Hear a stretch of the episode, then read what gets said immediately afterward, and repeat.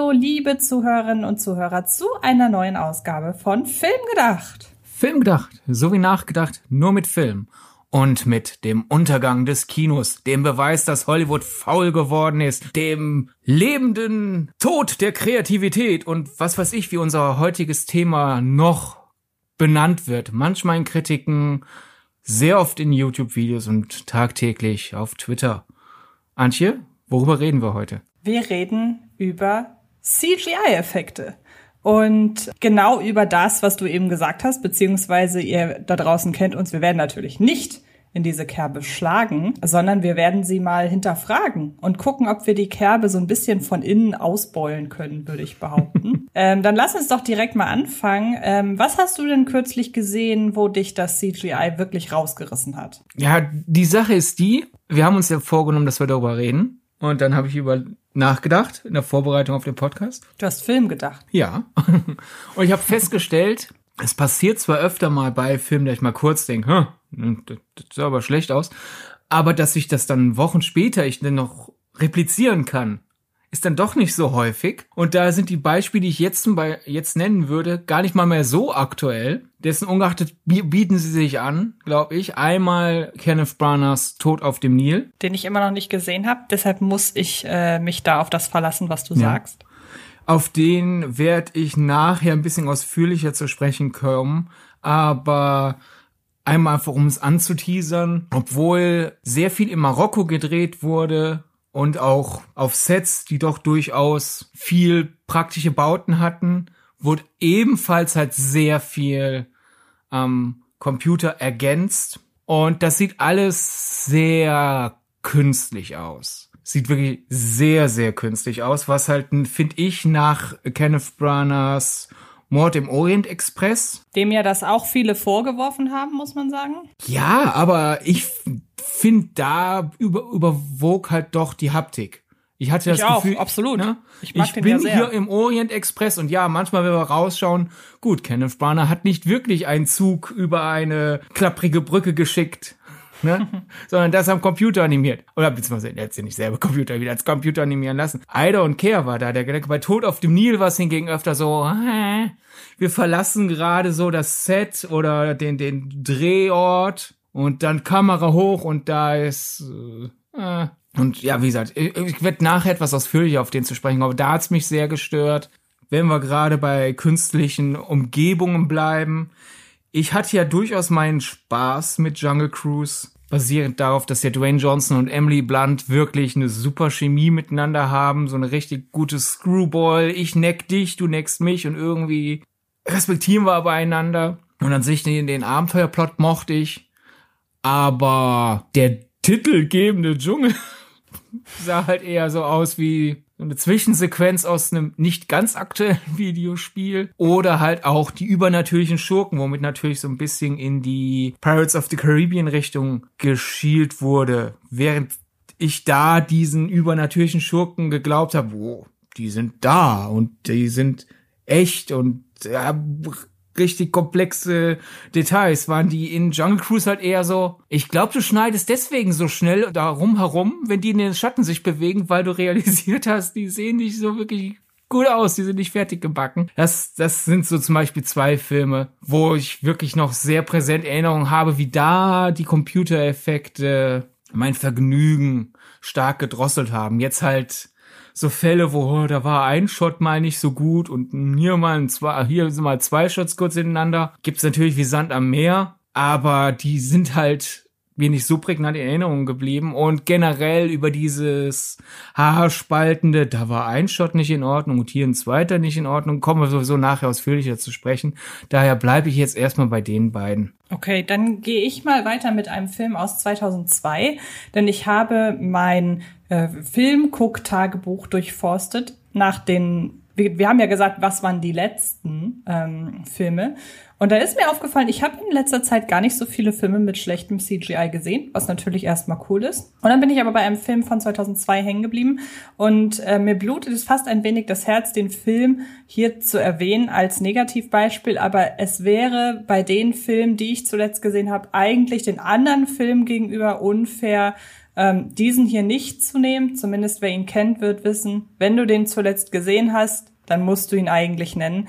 Ich rede nämlich von der Bibi Blocksberg-Verfilmung von eben 2002. Ich weiß nicht, ob du die jemals gesehen hast. Doch, doch, ja. Also kann man ja einmal ganz kurz in den Raum werfen. Es gibt bessere Bibi Blocksberg-Projekte als den Film. Und da werden wir später noch drauf zurückkommen. Ganz, ganz spät. Ähm, aber da ist es ja halt so, und das ist, finde ich, eine Sache, die hat man eigentlich bis heute irgendwie noch nicht hinbekommen. Und es ist völlig egal, ob man sich da im deutschen oder im internationalen Kino befindet, Menschen glaubhaft fliegen zu lassen. Wobei man aber auch sagen muss, das ist etwas, was ich gerne als Argument anbringe, wenn Leute meiner Ansicht nach Effekte zu Unrecht als negativ ähm, bewerten. Denn es werden ja oft Dinge animiert, die nicht realistisch nachgestellt werden können. Also man kann einfach nicht jemanden fliegen lassen. Das heißt, im Grunde wissen wir ja gar nicht, wie würde es eigentlich realistisch aussehen, wenn ein Mensch durch die Luft fliegt.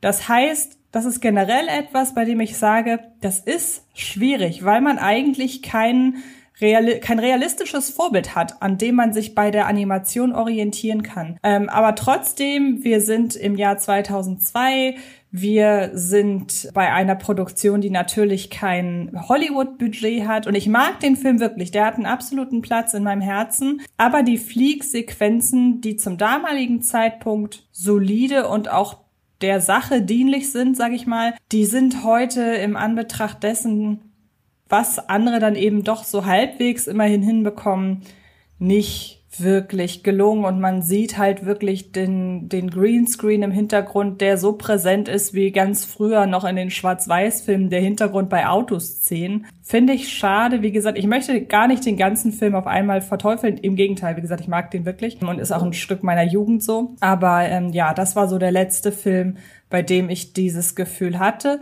Und ähm, ich hatte noch einen Film überlegt, aber da ist mir aufgefallen, der passt eigentlich besser zu was anderem, ähm, nämlich zu unserem nächsten kurzen Ausflug in die Welt der Filme, die wir zuletzt gesehen haben. Ähm, denn wir wollen ja kein CGI-Bashing-Podcast sein, um Gottes Willen. Und Darf ich dann aber, wenn du überleitest zu einem Film, den du quasi erst zur vorherigen Frage im Sinn hattest und dann zu unserer nächsten Frage, reingrätschen? Du hast ja gerade gesagt, man kann Menschen einfach nicht glaubhaft fliegen lassen im Film.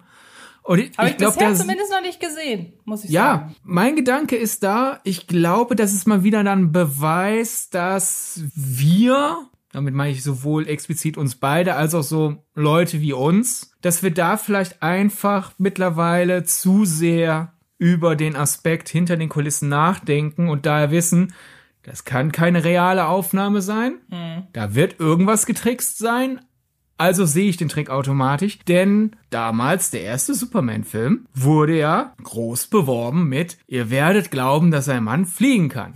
Und wenn man die damaligen Kritiken sich anschaut oder Artikel, in denen Publikumsreaktionen zusammengefasst wurden, war da wirklich so, wow, ich hab geglaubt, Christopher Reeves kann fliegen. Und wenn ich mir die Filme halt heute anschaue, denke ich, das habt ihr geglaubt? Das ist rucklige Rückprojektion äh, noch und nöcher und das sieht äh, auf, auf andere Art und Weise genauso billig aus, wie halt, wenn Leute heute über sich einen computeranimierten fliegenden Superman beispielsweise aufregen. Es ist nur eine andere Art von rucklig und ja, ich glaube, da ist es halt einfach so dieses, vielleicht waren die Leute da ein bisschen entweder naiver oder sind rangegangen mit der über gib mir genug Schwächen, erst dann höre ich auf, dir zu glauben. Ich gehe erstmal rein mit, ich glaub dir. und daher, vielleicht konnte man Menschen überzeugend im Film fliegen lassen und das Publikum hat sich geändert und nicht etwa die Technik. ja, stimmt, ist eine ganz schöne Theorie. Darf ich dann weitermachen? Ja, gerne. Gut, denn ich hatte ursprünglich überlegt, ähm, den von mir doch sehr, sehr geliebten The Lost City mit Sandra Bullock und Channing Tatum in die erste äh, Fragerunde reinzuschmeißen. Aber das Problem ist da, dass das Problem eigentlich gar nicht die CGI-Effekte sind, sondern eher die Ausleuchtung, die Teile des Films, die in der Regel am Originalschauplatz gedreht wurden, nämlich die Beleuchtung, dass die das so aussehen lässt, als wären sie in einem Studio. Und das finde ich total schade, weil ich in dem Gespräch rund um den Film und so wie der aufgenommen wurde, öfter mal den Kritikpunkt gehört habe, ja, der sieht ja so künstlich aus. Und ich finde das ziemlich furchtbar, dass ein Film, der das macht, was wir alle wollen, nämlich an einem Originalschauplatz gedreht worden sein, dass der dafür kritisiert wird, dass er so künstlich aussieht, weil er es ja nun mal stellenweise auch tut. Also das ist ja noch nicht mal irgendwie aus Prinzip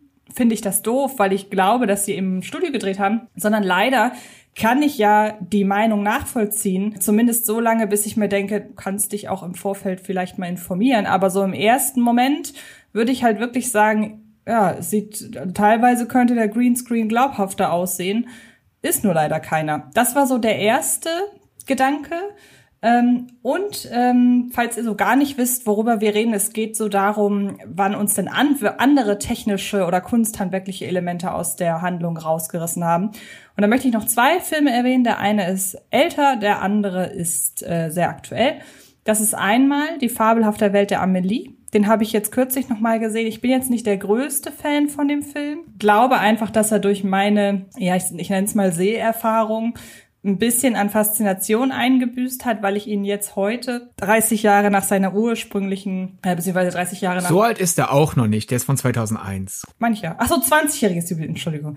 äh, zum 20-jährigen Jubiläum äh, kommt er ja jetzt auch noch, oder ist ja jetzt auch noch mal in die Kinos gekommen in einer Neuvorstellung. Aber jetzt mit dem, mit dem Blick heute finde ich ihn in seiner Verschrobenheit einfach viel zu kalkuliert. Und was mich da halt wirklich sehr, sehr stört, ist dieser unfassbar penetrante gelbe Filter. Ich weiß, warum es da ist, aber das ist so, wo ich denke, lass die Verschrobenheit doch vor normalem Licht einfach zelebrier die doch vor normalem Licht und knall den Film nicht mit diesem Sepia-Filter zu. Lass das doch Till Schweiger weiterhin machen. Aber warum denn die fabelhafte Welt der Amelie? Ja, da hat Till Schweiger es dann wahrscheinlich her. Ja, wahrscheinlich. Und bis heute versucht er verzweifelt einen Film zu drehen wie die fabelhafte Welt der Amelie. Und das Zweite, ähm, was ich ähm, gesehen habe und wo ich, wie gesagt, durch kunsthandwerkliche Dinge rausgerissen wurde, aber nicht so schlimm war äh, The Eyes of Tammy Faye. Ähm, denn Jessica Chastain sieht ja durch ihr, was ja, es ist ja fast schon Effekt-Make-up. Also sie wird ja da sehr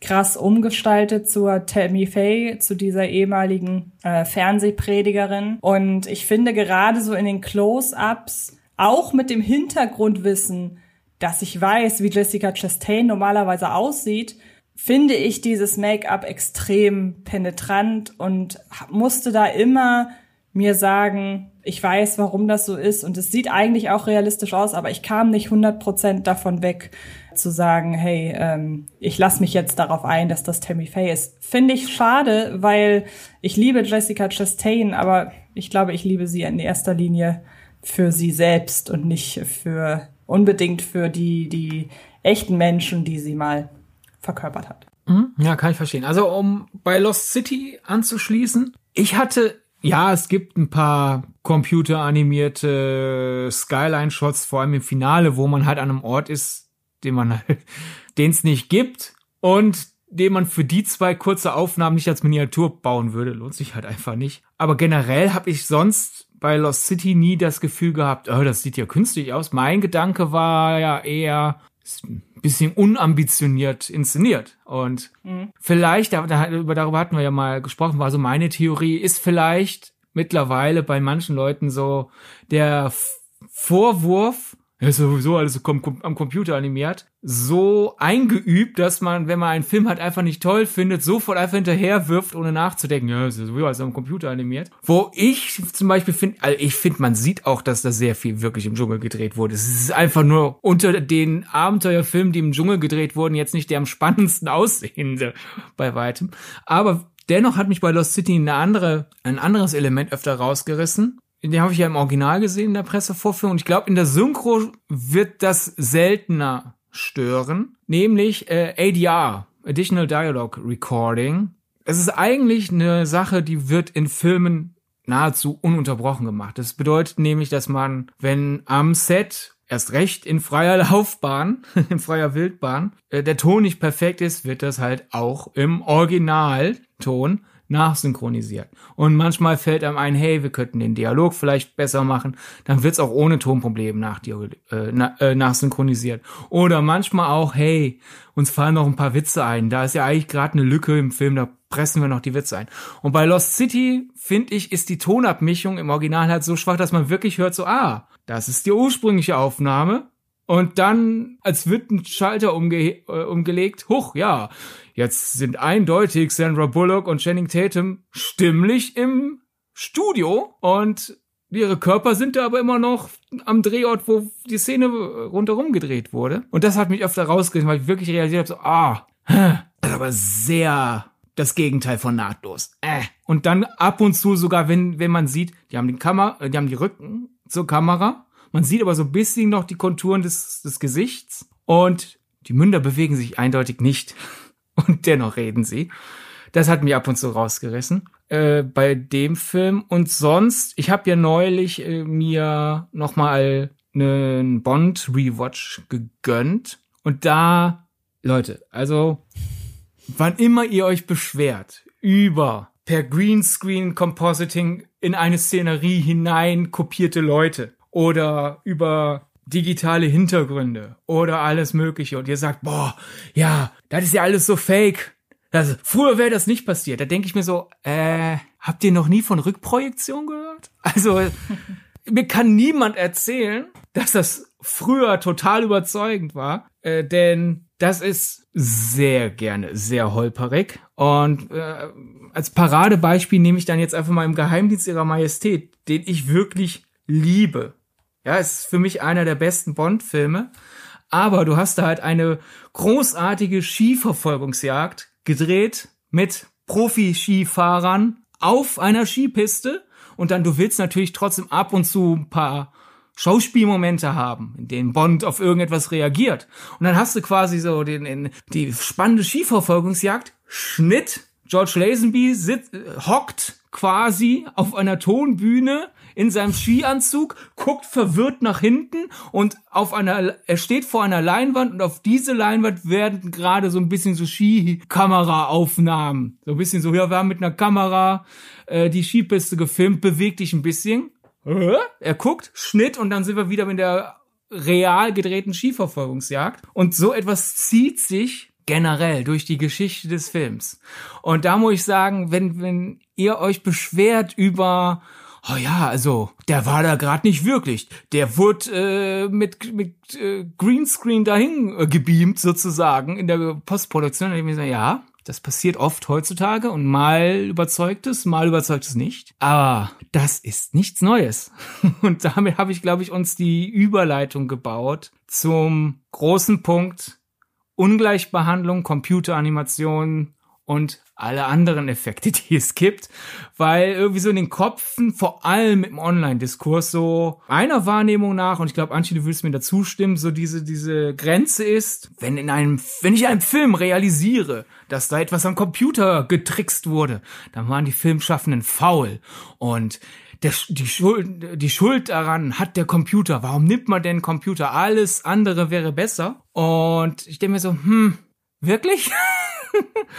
Weil wir können uns einig sein, selbst reden. Es gibt viele schwache Computereffekte. Aber es gibt auch sehr viele schwache Effekte, die nicht am Computer gemacht wurden. Und ich glaube, beim Com erstens, dem Computer wird öfter vorgeworfen, er sei nicht überzeugend, als es den alten Effekten gemacht wird im heutigen Online-Diskurs. Und zweitens äh, ist da generell so die Schuld drin, sagen wir ja, wenn man es nicht am Computer gemacht hätte, wäre es besser. Ja, also ich glaube einfach, dass man bis heute, und ich finde das so schade, dass gerade der heutige Online-Diskurs dessen Mitmacher und Mitmacherinnen es eigentlich besser wissen müssten, dass da so ein bisschen durchscheint, dass der Respekt vor Dingen am Set machen einfach und, und echt realisieren, dass der einfach nach wie vor größer ist als am Computer sitzen und Effekte am Computer bauen.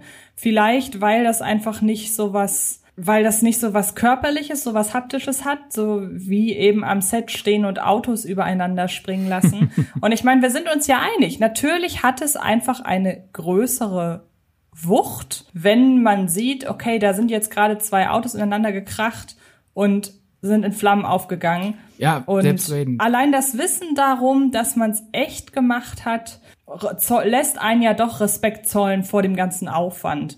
Aber trotzdem, wie gesagt, wertet es immer so ein kleines bisschen die ja sicherlich auch nicht gerade einfache Arbeit derjenigen ab, die das am Computer so aussehen lassen müssen, als wäre es das finde ich schade, ja. Zumal halt, wie gesagt, die, die, die Kritik ja eben nicht nur solche Situationen betrifft, weil da bin ich ja auch gern vorne dabei. Ich frage mich halt, Autos werden immer sicherer. Die Technologie, wie man Leute, die ein Auto fahren, schützen kann, entwickeln sich jedes Jahr weiter. Da denke ich mir halt auch so, hey, lass doch einfach zwei Autos ineinander fahren und meinetwegen schneit noch ein bisschen spannend drumherum, ist definitiv aufregender als zwei computeranimierte Autos, die ineinander fahren. Aber das hätte auch für früher gegolten. Es gibt ja auch manchmal so Filme, wo du realisierst, der Regisseur war jetzt nicht der erfahrenste Actionregisseur und anscheinend hat er deswegen dann die Autoverfolgungsjagd beispielsweise eher so in Schrittgeschwindigkeit gedreht und dann so in der Postproduktion, komm, wir spielen das einfach schneller ab, dann sieht das aufregend aus. Das ist dann genauso peinlich wie halt heute so zwei halbfertig animierte Autos, die ineinander krachen.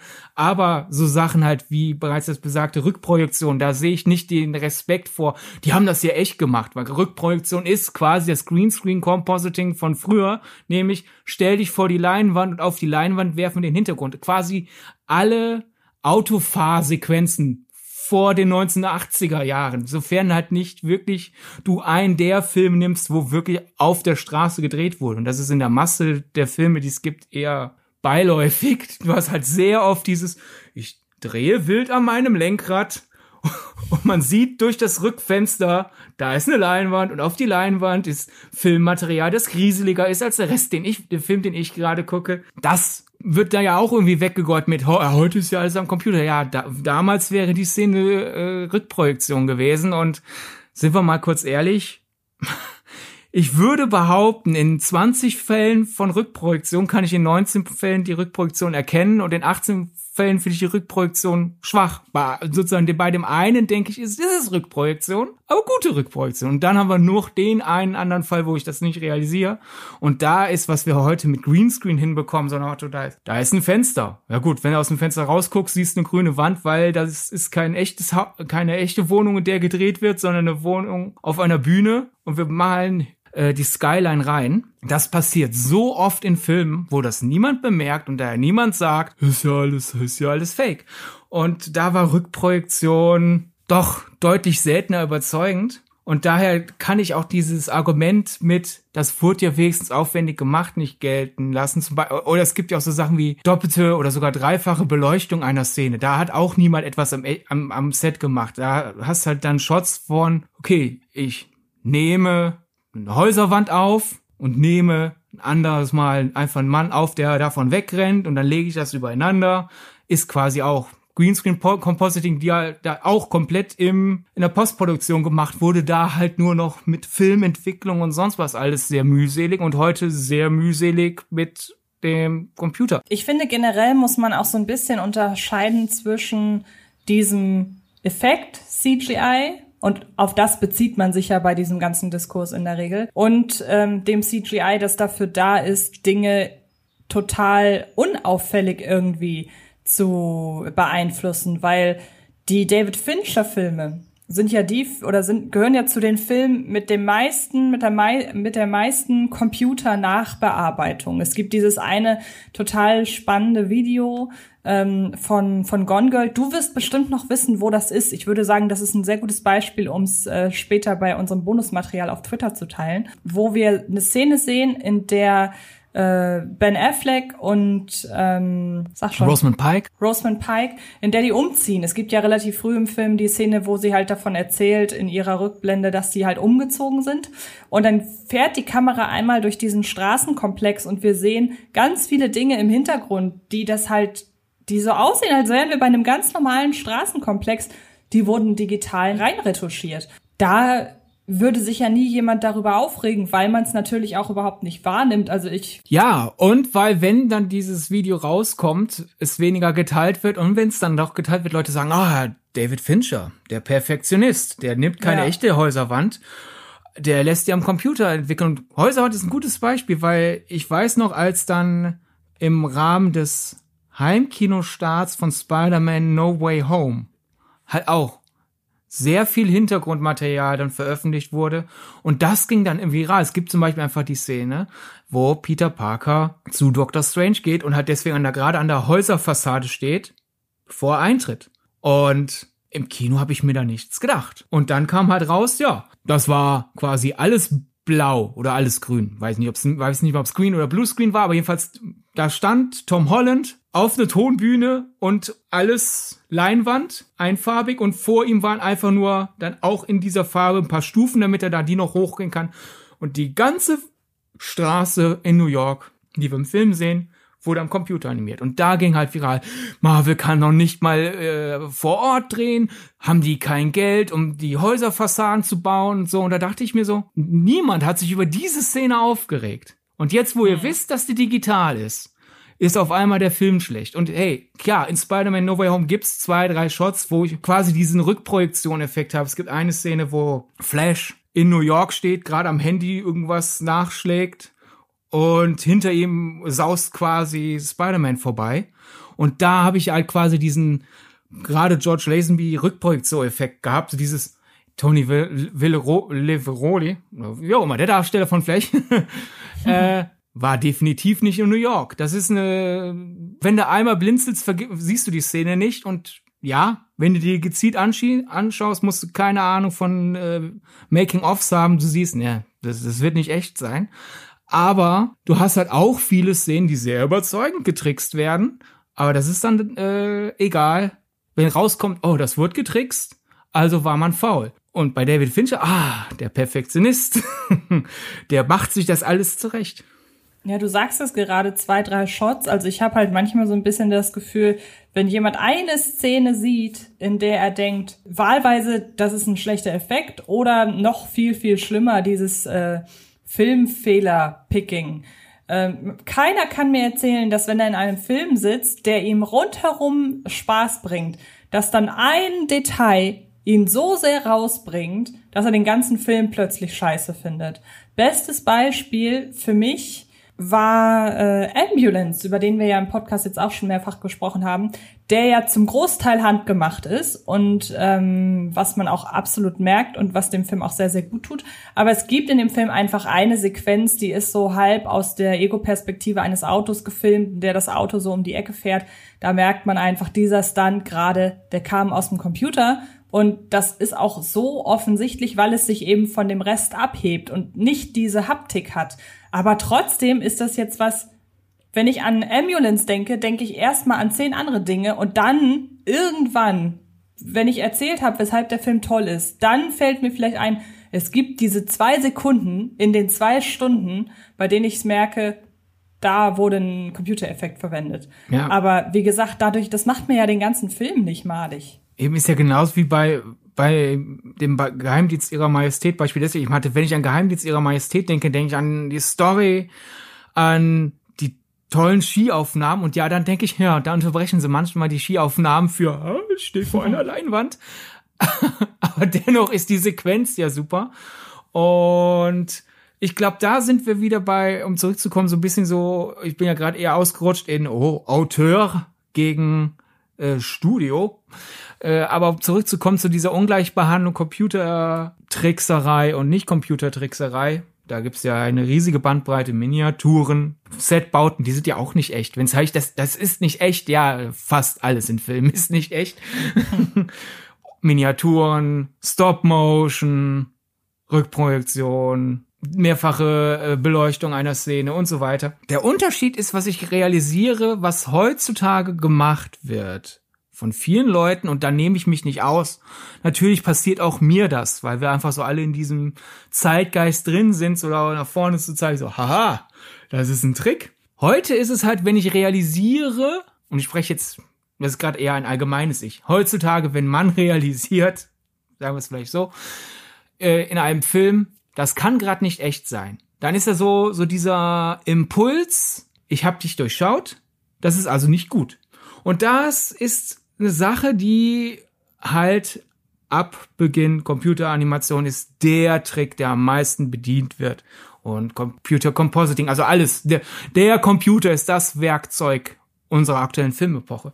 Und wenn man mal zurückgeht, zum Beispiel zu Matte Paintings. Matte Paintings sind äh, eine Sache, die sind mehr oder weniger ausgestorben. Ist halt, wenn du heute eine am Computer animierte Skyline hast, hättest du halt früher ein Matte Painting gehabt. Das ist halt quasi ein Gemälde auf Glas. Und damit wurden ja früher sehr oft zum Beispiel Skylines erstellt bestes Beispiel, finde ich, weil ich glaube, das ist ein Film, den dürfte, na, dürften nahezu alle kennen, die diesen Podcast hören.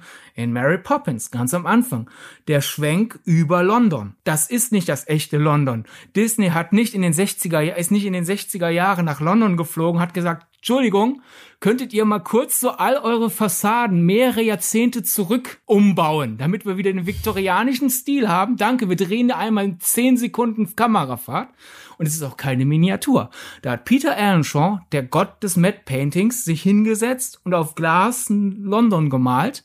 Und ja, wenn ich das sehe, weil ich mich ja für sowas interessiere, ich denke nicht, das ist das echte London, sondern ich denke, ha, ein Matte Painting. Und Peter Earnshaw ist einfach wirklich Meister im Matte Painting. Der hat auch bei 20.000 Meilen schon Meer beispielsweise ein toller Käfer.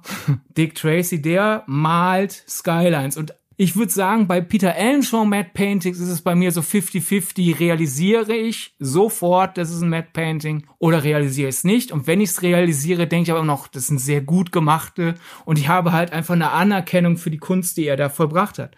Aber es gibt auch Matte Painting Leute, die sind weit unter seinem Level und es gibt halt wirklich quasi die ganze Bandbreite von ich erkenne so, sofort, dass das nicht echt ist, aber ich finde es sehr gut gemacht, bis hin, da hat irgendein Stümper Wasserfarben genommen, auf Glas ge geklatscht und gehofft, ich realisiere nicht, dass das fake ist. Und dennoch ist da halt insgesamt, würde ich sagen, in im Filmdiskurs, wenn Leute ältere Filme besprechen, dann heißt ach, die wunderschönen Mad Painting Skylines beispielsweise. Oder auch bei Ray Harryhausen, ne? Äh, Jason und die Argonauten, Sindbads gefährliche Abenteuer und so weiter. Wenn Ray Harryhausen Filme mit seinen Stop-Motion-Figuren besprochen werden, heißt, finde ich auch vollkommen zu Recht, oh, diese guten Figuren, die ja wirklich mit viel Liebe gestaltet werden, aber niemals denkt man, die sind da wirklich gerade, das sind echte Figuren, die sind echt, die sind am Set mit den Darstellern, sondern das ist ja alles groß rumgetrickst. Das sind ja kleine Knetmenschen, die aber auf einmal mit ausgewachsenen Menschen interagieren. Da ist ja sehr viel getrickst und es ist selten nahtlos. Aber da ist einfach die Anerkennung da. Und bei Computeranimationen hingegen ist nicht, ist sehr selten die Anerkennung, oh, das ist aber eine sehr gute Computeranimation, sondern da ist so der Impuls, ich realisiere, dass es Computeranimation ist, also bin ich sauer, dass es mir auffällt. Und das ist so die große Ungleichbehandlung, finde ich. Und wir wären ja nun nicht filmgedacht, wenn dieser ganzen Folge heute nicht eine Theorie zugrunde liegen würde. Denn man muss ja sagen, ich habe ich, mir fehlt da tatsächlich die filmhistorische Kenntnis, als dass ich jetzt tatsächlich abgrenzen könnte, ab wann wurde der mit Einbezug von künstlichen Effekten bei einem Film, ab wann wurde der als negativ wahrgenommen. Also zwischen äh, Mary Poppins und äh, The Lost City liegen ja ein paar Jährchen. Mhm. So. Aber du hast dir das Ganze mal ein bisschen näher angeschaut und bist darauf gekommen, dass man das vielleicht auf eine bestimmte Zeit beschränken könnte. Und ähm, ich werf da mal die Filme Stirb an einen anderen Tag das passt zu deinem, zu deinem Eröffnungs, zu deiner Eröffnung rund um James Bond und die Star Wars Prequels in den Raum. Genau. Denn meine Theorie ist, liebe Digitalbranche, dass ihr nicht genug wertgeschätzt werdet, habt ihr diesen vier Filmen zu verdanken und der popkulturellen Reaktion auf ihn damals. Denn das ist so für mich die große, der große Einschnitt. Denn wir mögen uns mal kurz zurückerinnern. Die kamen ja alle um die Jahrtausendwende rum. Star Wars Episode 1 hat angefangen 1999 und dann hat sich ja die Trilogie äh, erstreckt. Dazwischen kam dann auch noch Stirb an einem anderen Tag heraus und sind ja beides alteingesessene Franchises mit großem Respekt und großem Erfolg und auch einer Fanbase durch diverse Altersschichten hindurch, auch wenn Bond finde ich, ein bisschen weniger universell ist in der Altersschicht. Da gibt's, da gibt's sozusagen eine untere Grenze, wo es nicht drunter geht. Im Regelfall bei Star Wars hingegen gibt Leute, die werden quasi von Geburt an in, zu Star Wars Fans indoktriniert. Aber generell ist jetzt nicht so, dass diese einer Generation gehören. Und ja, beide Franchises hatten halt vor der Jahrtausendwende auch noch den Ruf, ach, guck mal, mit wie viel Mühe das alles gemacht wurde. Bei Star Wars hat die ganzen Miniaturen und die aufwendigen Kostüme und bei Bond halt. Ja, gut, ab und zu haben wir da halt einen ruckligen, eine sehr rucklige Rückprojektion oder manchmal sieht man den Übergang von realem Drehort zu Studioset ein bisschen stark, weil wir es irgendwie nicht hinbekommen haben, die Studiobeleuchtung an das Licht am realen Ort anzufügen, aber vor allem denken wir halt einfach an die tollen Figuren und wie viel da praktisch umgesetzt wurde. Und dann kam halt die Star Wars Prequels, die ja damals eine richtig fette Packung an Hass abbekommen haben. Jetzt mittlerweile ist ja eine Generation herangewachsen, die mit denen aufgewachsen ist und sagt, warum hasst ihr die alle? Aber damals, ich glaube, das muss ich ja nicht erklären, war ja die große Reaktion, oh, Star Wars ist für immer ruiniert. Danke, George Lucas. Und da gibt's immer diese. Mittlerweile heißt es, mittlerweile heißt es Danke, Ryan Johnson. Beispielsweise. Oder Danke Disney oder Danke Kathleen Kennedy. Irgendwer ist immer schuld. Danke Merkel. Ja, genau, die war's. Aber dann gibt's ja auch immer diese Postings, die dann damals in Artikeln waren, wo das Internet noch vor allem textbasiert war. Und mittlerweile werden die da aber auch immer wieder rausgeholt, dann in irgendwelchen wütenden äh, Twitter-Threads. Dann hast du halt damals Genie. Und dann hast du George Lucas inmitten der ganzen Miniaturbauten. Und dann halt heute Stümper, Versager, unkreativ oder was auch immer. Und dann hast du halt George Lucas allein von der grünen Wand. Und es ist halt diese Suggestion, ja, dass die Star Wars Prequels schlecht waren oder sind, je nachdem, die Schuld liegt am Computer. Da ist ja alles am Computer gemacht, nicht so wie früher, also ist es schlecht. Und stirbt an einem anderen Tag, hat ja auch vor allem, wenn man halt zurückschaut auf die ähm, Rezeption von dem, hat sehr viel Raum eingenommen, nicht etwa die großen tonalen Schwankungen, die wurden zwar auch besprochen, aber so der, der, der rostige Nagel, der so damals aus, aus der Wahrnehmung rausgestochen ist, war halt die schlechten Computereffekte. Und wie viel Bond denn jetzt am Computer seltsam zusammengezimmert wird und alles um ihn herum. Und das sei ja überhaupt nicht überzeugend. Darf ich da einmal kurz einhaken ja? bei nicht überzeugend? Weil ich habe, ich glaube, wenn wir an Strip an einem anderen Tag denken, dann haben wir in erster Linie eine Szene im Kopf, nämlich Surfen. Ja. Also hier so als Stichwort Surfen. Und man muss sich doch eigentlich mal bei der ganzen Szene fragen, also ich glaube, wir sind uns ja einig, dass die Szene, pardon, scheiße aussieht. So. Ja. Das hat sie damals schon und das tut sie auch heute. Aber man muss doch diese Szene auch mal unter dem Gesichtspunkt betrachten, dass nicht nur die Effekte schuld daran sind, dass diese Szene so absurd ist. Wir müssen uns einfach mal vor Augen führen, was denn die Story dazu gebracht hat, an diesen Punkt zu kommen. Und ja, klar, ich meine sowas wie diese Effekte, diese furchtbaren, die stechen einem ja im wahrsten Sinne des Wortes als erstes ins Auge mit so Dingen wie einer Inkohärenz im, im Skript oder Tonalitätsschwankungen oder so.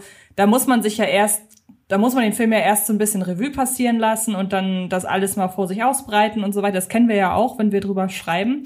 Und natürlich lassen sich als erstes Effekte erfassen. Die lassen sich noch im Moment des Guckens sofort erfassen. Aber das ist ja nun längst nicht das einzige Problem dieses Films. Nein, aber ich würde schon wirklich sagen, Stirb an einem anderen Tag ist so ein Film, da kann man definitiv sagen, das ist ein schwacher Film, der dann durch die wirklich sehr schlechten Computereinsätze vollkommen umgekippt wurde. Und die kam halt zu einem Zeitpunkt, äh, ja, interessant ist ja auch, wie in der Filmkritik eine neue Generation heranwuchs, die sich stärker mit dem Wie wurd's gemacht beschäftigt hat. Das ist ja sehr schön vor allem zu beobachten in ausführlichen Horror-Retrospektiv-Dokumentationen, weil du hast, äh, hattest lange die Generation der Filmkritiker innen, meistens Filmkritiker, kam eher aus der Schule, ich bespreche das Spiel und die Storystruktur, manche auch die Aussage, aber so dieses wie wurde was gemacht war ähm, neben neben neben Nebengedanke und dann kam ja durch diese ganzen Fanmagazine und auch das Aufkommens durch, es gibt immer mehr effektzentrische Filme, halt die ganzen also der, der neue Wachstum an Leuten, die da halt zum Beispiel halt so Namen wie Tom Savini kennen Ja, das hätte so ein Roger Ebert wäre allein nie auf die Idee gekommen, sich mit dem auseinanderzusetzen. Und du hattest halt dann die neue Generation an Leuten so, oh, der macht die tollen Effekte, ich kenne seine Arbeit, ich kenne sogar seine Handschrift für die Effekte. Also auf einmal ist dann so eine neue Generation aufgekommen. In den 80ern, würde ich sagen, fing es an, an Filmkritik, die sehr stark auf das Wie wird's gemacht herangewachsen ist. Und jetzt sind wir dann halt in der Jahrtausendwende. Das heißt, wir haben einen Filmdiskurs, im Print, im Fernsehen, im Radio, wo die, die, quasi die jüngste Generation an anerkannten Kritikern das dahinter kennt. Und die sind natürlich mit Star Wars und Bond aufgewachsen und die sehen dann einen schwachen Star Wars, einen sehr schwachen Bond und mit ihrer Expertise sprechen die natürlich auch an, ja, guck mal. Das liegt auch am Computer, dass das so unüberzeugend ist. Und dann hast du also einmal so, so, so gebündelt vier Filme innerhalb weniger Jahre, in denen groß angesehene, vermeintlich unantastbare Filmreihen durch CG schlechter gemacht wurden. Und dann hast du die jungen Fans, die diese Filme sehen, auch nicht zufrieden sind, dann auch noch den Diskurs mitbekommen und halt eingeimpft bekommen, der Computer war schuld. Und du hast dann quasi so dieses, diesen, diese, für mich ist das Patient Null sozusagen für die Seuche an die Leute, die damals dann ja einerseits auf der Diskursseite recht bekommen haben, so, ah, danke, gut, dass du gesagt hast, dass es am Computer lag. Die achten dann ja in ihrer Zukunft auch darauf und noch schlimmer quasi die Fangeneration, die dann irgendwann zu Opinion-Liedern dran gewachsen ist. Also die Fans, die damals eingeimpft bekommen haben, ach, dass der Film schlecht war. Ja, das lag am Computer, da hat der Kerl in der Zeitung recht. Oder halt auch einfach dieses, warum ist Bond auf einmal schlecht? Das lag am Computer. Und dann wächst du ran, wirst auch Kritiker oder Kritikerin oder auch einfach nur Fan mit äh, Online-Gefolgschaft. Und du hast also diese Stunde Null. Denn ja, ich würde wirklich sagen, teilweise bei manchen der Star Wars Prequels, definitiv bei Stirb an einem anderen Tag, ja, Computeranimation hat da dran mit Schuld, dass diese Filme so schwach wurden. Und dann war dieser Gedanke halt so tief im Kopf drin, Computeranimation, böse. Weil Computeranimation hat Star Wars kaputt gemacht, Computeranimation hat Bond kaputt gemacht und dann ja auch noch in der Jahrtausendwende Computeranimation ist vermeintlich schuld, dass es keine Zeichentrickfilme mehr gibt. Ist ja auch Schwachsinn. Denn äh, Schuld sind ja die Studiobosse, die dann irgendwann gesagt haben, wir machen keine Zeichentrickfilme mehr. Ist ja jetzt nicht so, dass, dass, dass, dass die Präsenz von Toy Story dafür gesorgt, dass auf einmal alle Zeichentrick äh, Stühle und Tische, ne, dass die Animationstische zerstört wurden oder so. Es, es war ja eine Studioentscheidung zu sagen, wir setzen jetzt nur noch auf dieses Pferd. Aber du hast da innerhalb weniger Jahre groß CG vermeintlich schuld an bösen Entwicklungen. Geliebte Reihen, geliebte Kunstformen sterben aus. Und die Leute, die damals in einem in form formative years, sagt man ja so schön im Englischen, so in, in einem formbaren Alter waren, sind jetzt groß rangewachsen. Die sind ja jetzt die, die es weiter predigen. Ja, diese quasi das Trauma des Stirb an einem anderen Tag ist meine Theorie schuld daran, dass halt jetzt jedes Mal, wenn zum Beispiel äh, wie besagte Häuserfront in Spider-Man No Way Home nicht der Gedanke ist, wow, die haben mich ja echt reingelegt. Ich dachte, das ist eine Häuserfront. Das ist der Gedanke ist, die haben die Häuserfront am Computer animiert. Oder eine Sache, die ja jedes Mal, alle paar Wochen, kann man fast schon die den Kalender nachstellen, kommt raus bei Spider-Man Far From Home, dem zweiten aus der Tom Holland Trilogie. Gibt's einen Shot, wo ja Samuel L. Jackson im Hotelzimmer sitzt, auf einem Stuhl, mit der Waffe in der Hand, so, damit er ein bisschen cooler aussieht, und äh, Tom Holland erwartet als, als Peter Parker. Und aufgrund von Terminschwierigkeiten und so weiter hat man es nicht geschafft, diese Szene mit Samuel L. Jackson wirklich dort zu drehen. Also hat man dann irgendwann das nachgedreht. Samuel L. Jackson vor einer blauen Wand in einem Stuhl mit einer sehr schlechten Waffenattrappe und man hat das alles am Computer animiert. Ja, bevor dieser Behind the Scene, bevor dieses Behind the Scenes Foto veröffentlicht wurde, ist niemandem die Szene aufgefallen. Und heute wird dieses Foto immer und immer wieder rangenommen. Oh, jetzt werden schon Hotelzimmer und äh, Pistolen am Computer animiert. Hollywood ist bankrott. Und ich glaube, ohne diese Bündelung rund um Stirb an einem anderen Tag gäbe es diese Reaktion nicht. Das klingt auf jeden Fall alles sehr, sehr schlüssig, was du so ausgeführt hast. Ich würde jetzt ungern irgendwie mir anhand von Mutmaßungen eine eigene These aufbauen. Ich weiß, wir sind im Internet, eigentlich steht mir das zu, aber trotzdem. ähm, wie gesagt, das klingt alles sehr, sehr schlüssig. Es wäre natürlich schade, ähm, wenn so ein Einschnitt in die, in die Tonalität des Filmdiskurses ja, so muss man es halt sagen, wieder auf die Existenz eines bestimmten Sternkrieger-Franchises zurückzuführen wäre. ich denke, es ist so ein bisschen, sagen wir so, da fließen bestimmt auch noch andere Dinge rein. Ähm, einfach, dass je älter man wird, man empfindlicher wird. Man hat einfach schon viel gesehen. Die Seherfahrung, es ist ja eigentlich ein recht schönes Wort, nimmt ja nun mal zu.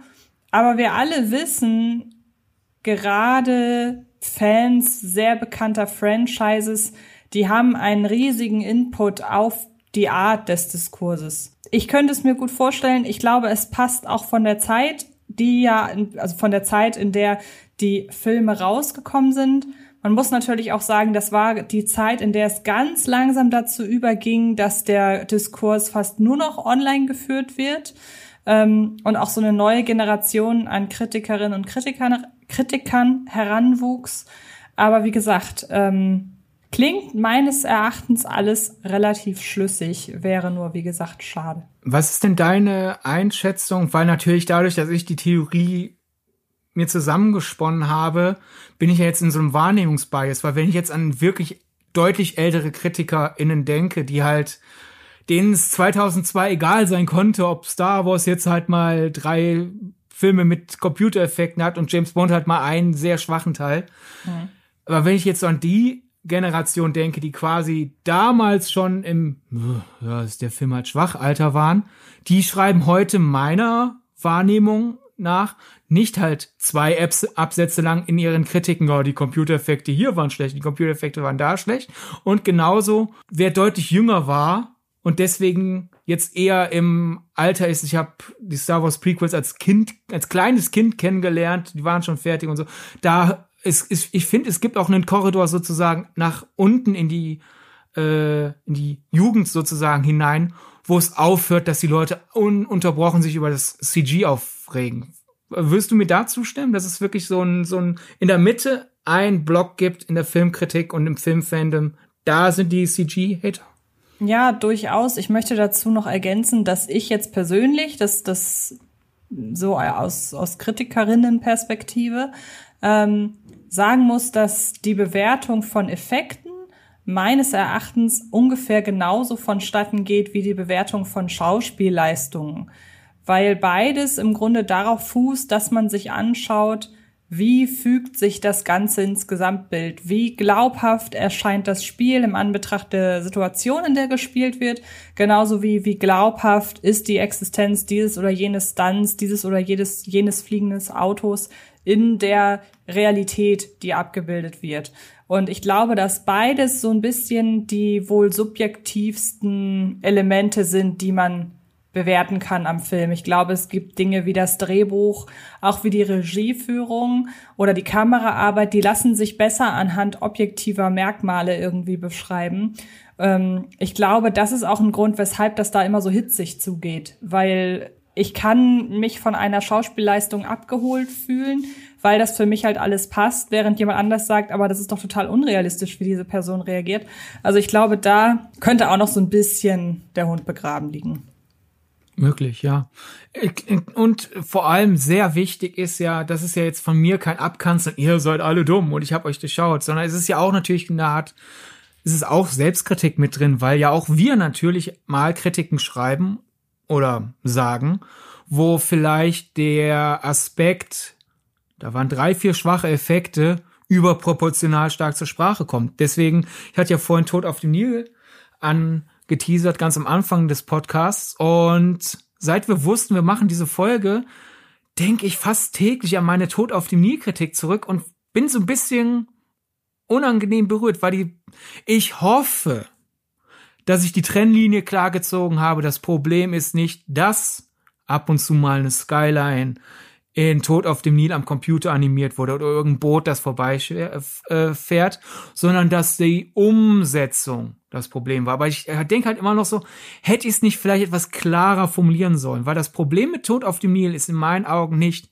dass Effekte drin sind, geschweige denn explizit Computereffekte, sondern mein Problem mit Tod auf dem Nil ist, Kenneth Branagh hat da nicht so eine richtige Vision, finde ich, denn ich kann dir nicht sagen, ob zum Beispiel dieses wirklich sehr, es gibt einmal so ein sehr detailarmes Panorama, da hast du die Pyramide und dahinter den Himmel und der Himmel ist fast eine Farbe und die Pyramide halt sieht aus, als wäre sie stark überbeleuchtet und dann halt auch noch sehr eindeutig am Computer animiert. Und ich kann dir nicht sagen, ob Kenneth Branaghs Vision war ich möchte stilisierte Hintergründe, so ein bisschen so zurückgehen in die Zeit der großen Leinwandschinken. Ja, wo so, so die zehn Gebote, Cleopatra, so ein bisschen so den Look nachahmen, nur halt am Computer. Oder ob seine Vision war, nein, ich möchte realistische Bilder. Und durch dieses Wischiwaschi sind die Effekte für mich schwach, weil die sind nicht realistisch, die sind nicht wirklich stilisiert, was wolltest du, Kenneth Branagh? Und mein Gedanke ist, vielleicht hätte ich das damals in der Kritik noch klarer ausführen sollen, aber dann denke ich mir wieder, dann hätte ich ja noch länger über die Effekte hm. salbadert. Ja, vielleicht, es passt ja lustigerweise zur Zeit oder zu dem, was der Film sein will. Ich, ich gehe jetzt davon von dem aus, was jetzt äh, Mord im Orient Express war. Wie gesagt, ich habe ja äh, Tod auf dem Nil nicht gesehen. Ähm, aber es klingt ja schon irgendwie, dass es so passt, auf der einen Seite möchte ich den Stil haben, der in einer Verfilmung des Films zur damaligen Zeit vorgeherrscht hätte, aber ich will das Ganze ja nun mal 2022 oder war es schon 21, weiß ich gerade nicht, ähm, nach nacherzählen. Und wenn es dann aber nicht als Mix aus beidem erscheint oder, oder nicht, nicht wie ein Mix aus beidem wirkt, sondern oder wie ein gewollter Mix aus beidem wirkt, sondern wie ein nichts Halbes und nichts Ganzes, dann ist das natürlich nach hinten losgegangen. Aber ja. es ist so gesehen ein Regieproblem, weil Kenneth Branagh nicht eine klar genug kohärente Vision hatte. Ja, genau. Aber die Leidtragenden sind halt die Leute, die am Computer saßen, weil die haben dann halt den größten Steuerfaktor animiert ja. in dem Film.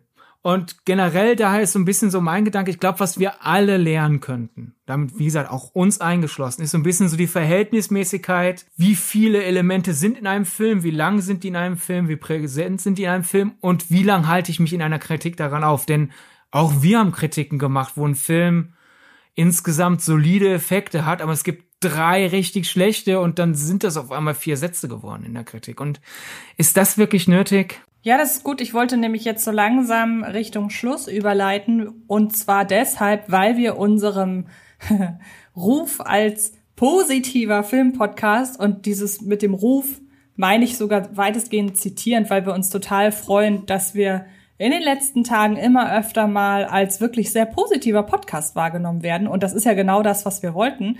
Und wir haben jetzt versucht, den negativen CGI-Diskurs so ein bisschen aufzudröseln. Aber ich finde, wir dürfen nicht aus diesem Podcast rausgehen, um, und du hast da gerade schon so ein bisschen auch selbstreflektierend mit angefangen, ähm, ohne mal zu überlegen, was wir denn für die Zukunft alle so ein bisschen lernen können, was die den Diskurs von Effekten angeht. Und das Lustige ist, ich würde sagen, und sonst würden wir hier den Podcast nicht machen, dass ich ja eigentlich schon so ein ganz gutes, ähm, also du, du, du und auch ihr Hörer da draußen und Hörerinnen, ihr kennt ja meine Art, Kritiken zu schreiben. Und das ist ja immer bemüht, ich hoffe, dass es mir immer gelingt, dass es auf Augenhöhe mit den Leuten ist, die auf der einen Seite den Film gucken, aber auch ähm, die den Film machen. Also was ich mir ja immer vornehme, ist, ich möchte so schreiben, dass ich den Leuten, über die ich da gerade schreibe, das auch so ins Gesicht sagen würde. Und deshalb glaube ich, dass ich da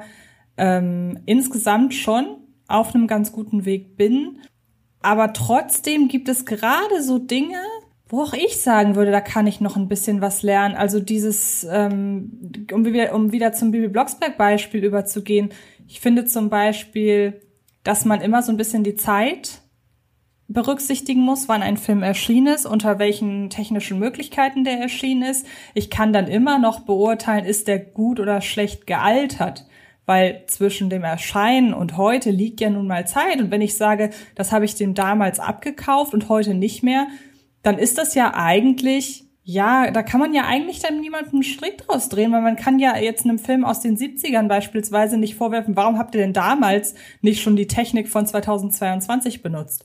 Das vergesse ich manchmal so ein bisschen, dass ich nicht, dass ich den Zeitgeist nicht berücksichtige. Und ansonsten finde ich zum Beispiel, fände ich es ganz gut, wenn wir sagen, wenn, wenn wir uns eine Meinung gebildet haben von einem Film, von dem, was wir sehen, und wir erfahren im Nachhinein, erst gewisse Informationen. Wir erhalten im Nachhinein erst Infos zu, da wurde CG benutzt, obwohl es eigentlich echt aussah, genauso wie andersrum, dass wir eigentlich dann unser Urteil vielleicht emotional ändern können, aber ich glaube, dass wir schon an unserer Kritik festhalten müssen. Weil wenn ich sage, hier, das sieht echt aus und der Effekt, der, Effekt ist super, dann kann ich, finde ich, wenn ich dann erfahre, uh, huch, das war ja ein, das, das war ja ein Computereffekt, dann kann ich eigentlich nicht danach die Meinung revidieren, weil es hat mich ja offenbar im ersten Moment so getroffen, dass ich dem geglaubt habe, dass das echt ist. Und das ist ja der Punkt. Kino ist ja dazu da, um uns Dinge vor Augen oder um uns zu verzaubern, um uns mit Unrealismus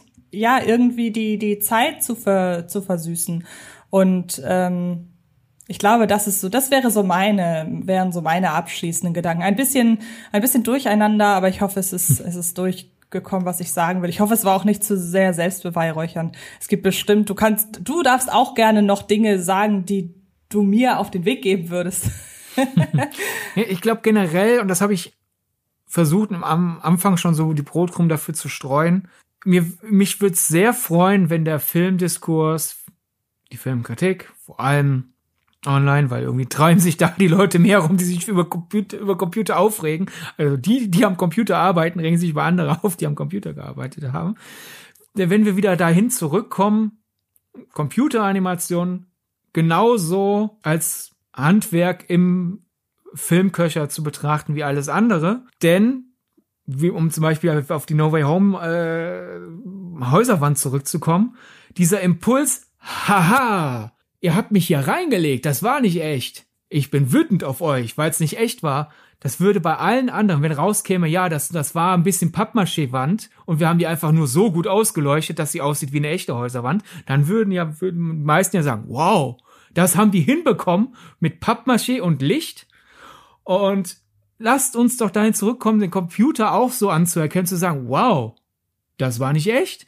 Ja, und gleichermaßen aber auch auf dem anderen Element, wenn wir eh schon erahnen, dass es nicht echt ist, auch da die Computeranimation genauso anzuerkennen wie alle anderen Trickeffekte, denn wie meine geliebten Matte Paintings, wenn es nicht Peter Allen Shaw ist, der mich wenigstens ungefähr die Hälfte der Zeit reinlegt.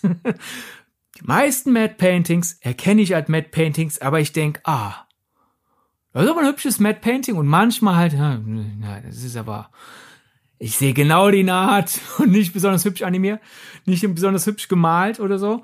Und lasst uns dahin zurückkommen, auch beim Computer. Ja, war so, ah, das war eine sehr überzeugende Computer-Skyline.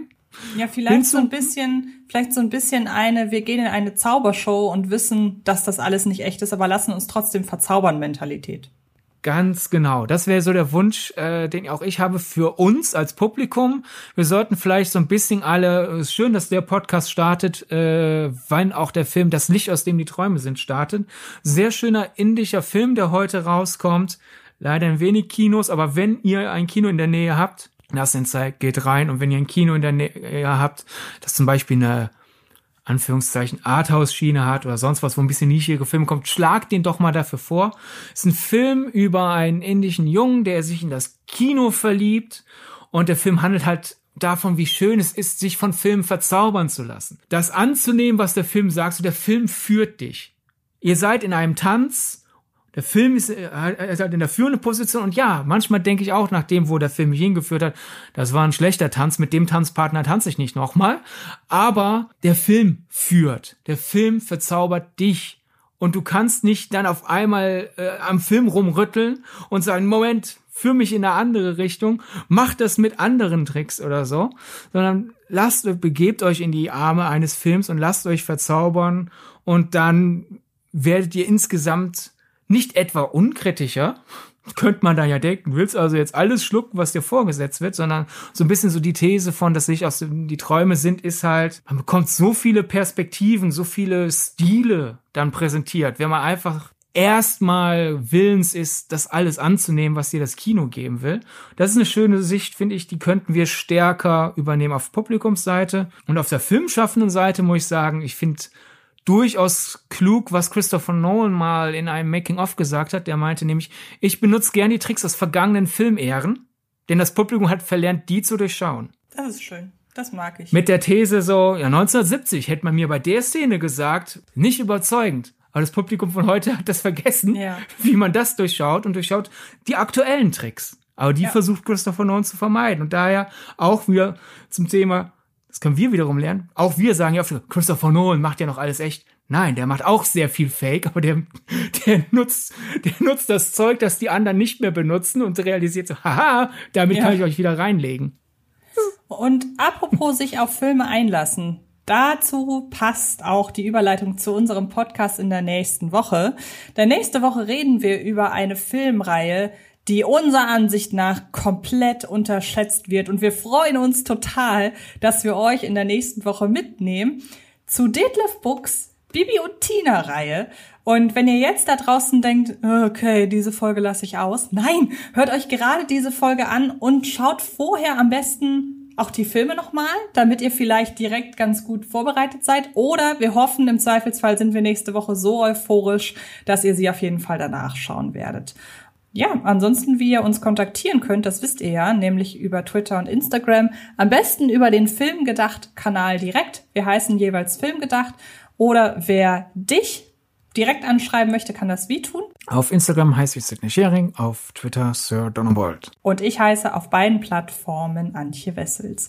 Und dann bedanken wir uns ganz, ganz herzlich fürs Zuhören und freuen uns. Einen wichtigen Follow-Tipp noch, so zum Thema. Ja, ich bin gespannt. VFX digitale Tricks stärker ähm, anerkennen, folgt doch einfach dem VFX-Artist Todd äh, Vasiri. Todd, T-O-D-D, Nachname V-A-Z-I-R-I.